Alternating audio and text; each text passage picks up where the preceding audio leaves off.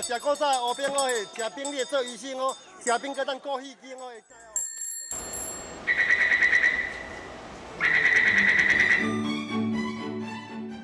Ingin tahu lebih banyak tentang tempat-tempat yang unik di Taiwan? Kita goes bareng yuk di RTSI. Halo teman-teman pendengar, apa kabarmu? Kembali hadir di acara Kring Kring Kring Kring Kring Kring Yuk bergowes ria. Kita akan jalan-jalan seputar Taiwan. Nah, Amina berharap teman-teman dengan kondisi kesehatan selalu terjaga Selalu sehat walafiat dan juga segala aktivitas teman-teman juga berjalan dengan lancar. Walaupun dunia saat ini yang tengah dilanda pandemi COVID-19 dan kita berdoa berharap semoga saja badai COVID-19 ini segera berlalu.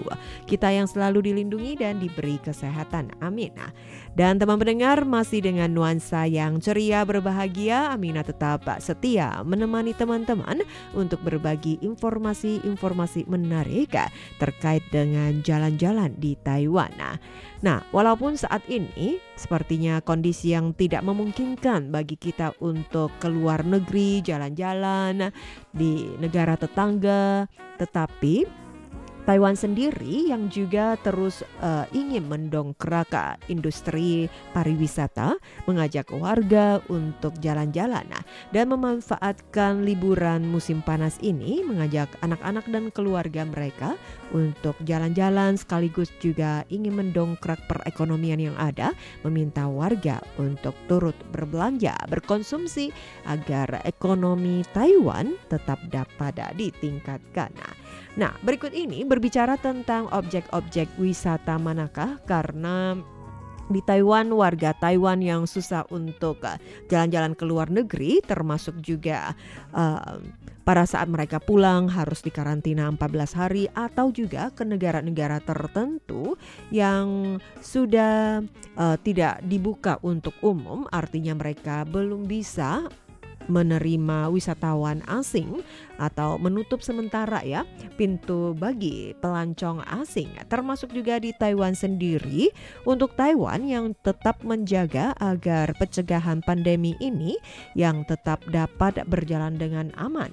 Maka saat ini masih belum ada pelancong atau turis yang datang ke Taiwan. Nah, hanya ada pelajar dan juga pebisnis dan tentu saja juga harus melalui prosedur yang berlaku dan juga untuk negara-negara yang dinilai kondisi pandemi dalam keadaan yang relatif lebih aman. Oke, di hari ini Amina yang juga akan berbicara sebuah rangkuman di mana sajakah tempat atau objek wisata Taiwan yang ternyata juga bertaraf internasional dan para netizen mereka yang juga memberikan komentar dalam hal ini ya.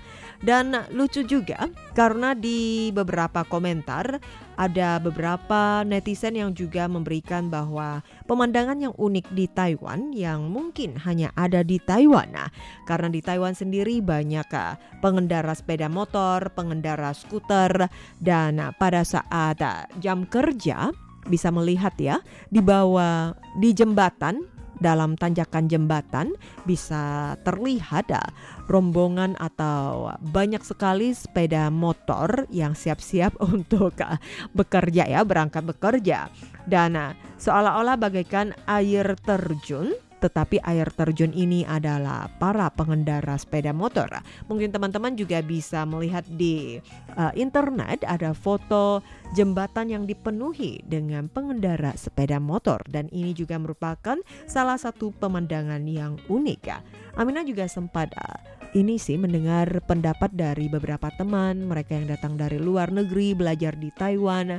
Satu fenomena yang cukup unik di Taiwan adalah di Taiwan banyak sekali mereka pengendara sepeda motor.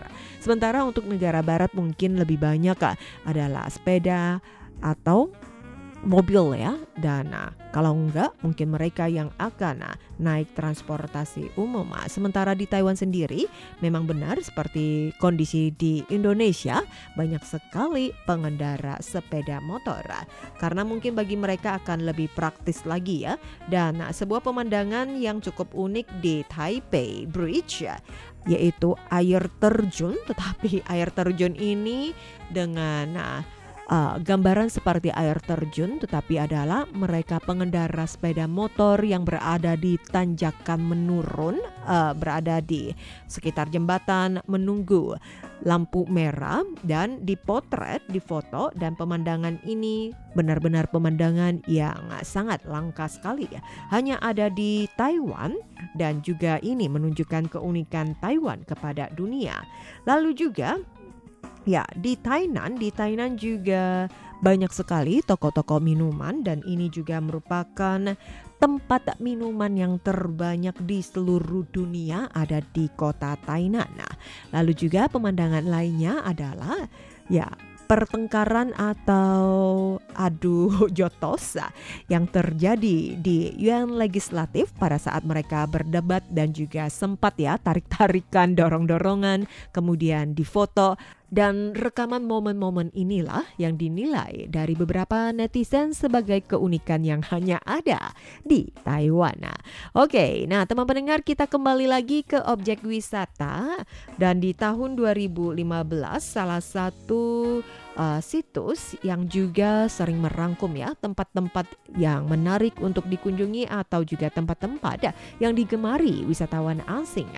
Dan nah, situs ini adalah Lonely Planet yang juga sempat merangkum 500 objek wisata di seluruh dunia dan Taiwan ada dua lokasi yang juga masuk dalam papan 500 objek wisata tersebut. Yang terbagi di urutan 397 adalah Kukung Po Uyuan atau uh, Museum National Palace yang ada di Taipei. Lalu di urutan 448 adalah Gedung Taipei 101. Ya, sebenarnya di Taiwan walaupun pulau yang kecil atau di sekitar pulau Taiwan masih banyak pulau-pulau yang cukup indah. Di hari ini Amina akan berbagi bagi teman-teman objek wisata manakah yang ada di Taiwan yang juga termasuk wisata bertaraf internasional. Di hari ini akan dibagikan untuk teman-teman namun sebelumnya kita dengarkan selingan lagu berikut ini.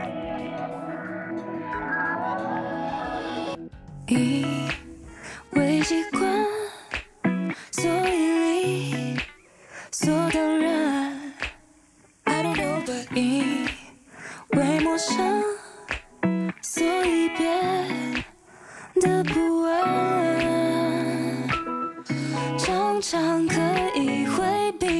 次的熟悉。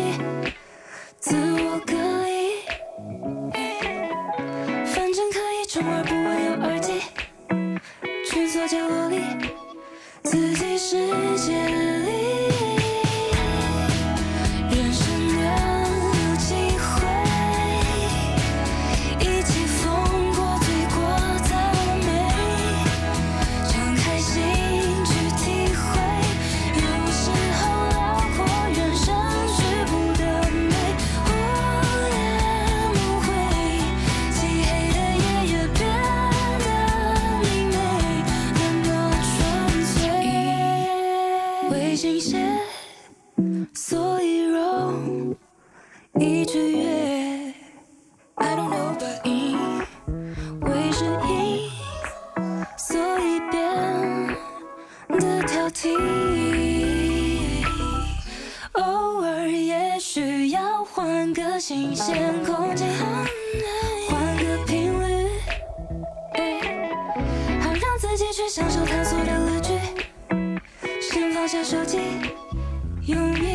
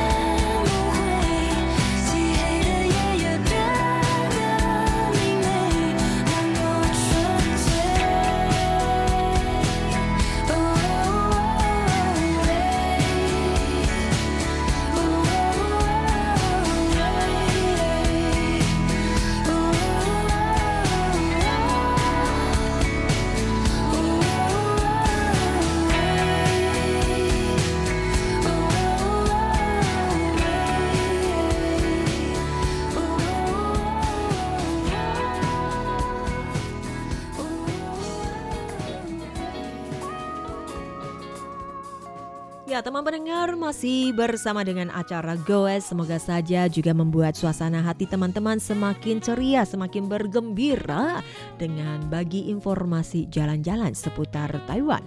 Dan dikarenakan kondisi pandemi ini jadi tidak memungkinkan bagi warga untuk jalan-jalan ke luar negeri. Sehingga di Taiwan sendiri ya Karena juga bertepatan dengan liburan musim panas Anak-anak libur sekolah, keluarga atau orang tua mereka akan membawa mereka untuk bersantai, jalan-jalan, dan liburan di domestik saja atau di Taiwan saja.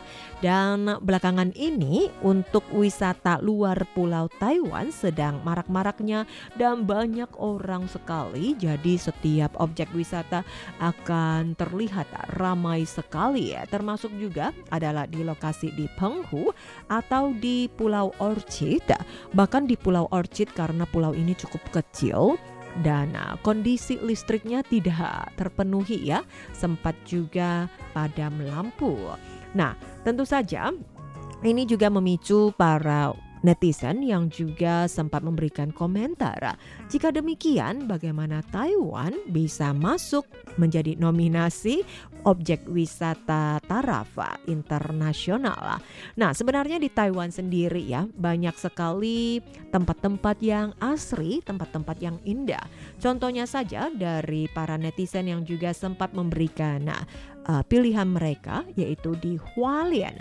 Di Hualien itu benar-benar sangat luar biasa dan uh, Hualien tiada duanya di dunia yaitu di Taroko. Taroko benar-benar juga adalah objek wisata yang bertaraf internasional. Masih ada di jurang Qingsui Tuan Ai Nah, di tempat ini bisa menikmati perahu kano cukup mengasihkan bukan dan sangat indah sekali ya. Kemudian di Hu juga merupakan salah satu pemandangan yang sungguh luar biasa karena dapat dikatakan uh, danau ini ada di lokasi ketinggian paling tinggi nomor 2 di seluruh Taiwan. Nah, jadi pada saat mendaki gunung, di atas gunung terdapat danau kecil, sungguh indah sekali ya. Lalu bagi mereka yang juga belakangan ini ya merupakan wisata yang cukup marak yaitu Hop Island, keluar pulau dari Taiwan. Salah satu pilihannya ada selain Penghu yaitu di Machu bisa menikmati Lanyan Lei atau air mata biru dan pada malam hari ya bisa menikmati pancaran sinar biru yang ada di sekitar laut di sana. Sungguh indah sekali ya. Oke, beberapa informasi yang Amina bagikan merupakan rangkuman tentang objek-objek wisata yang ada di Taiwan. Objek wisata yang memancarkan keasrian Pemandangan alam tentu saja sangat cocok bagi mereka petualang alam yang suka menjelajahi alam yang indah dan asri, menghirup udara segar jauh dari kota metropolitana. Ya teman pendengar, demikian informasi untuk acara Gowes di hari ini. Semoga saja bermanfaat. Dan kita berjumpa kembali di lain kesempatan. Amina pamit dulu, sampai jumpa. Bye-bye.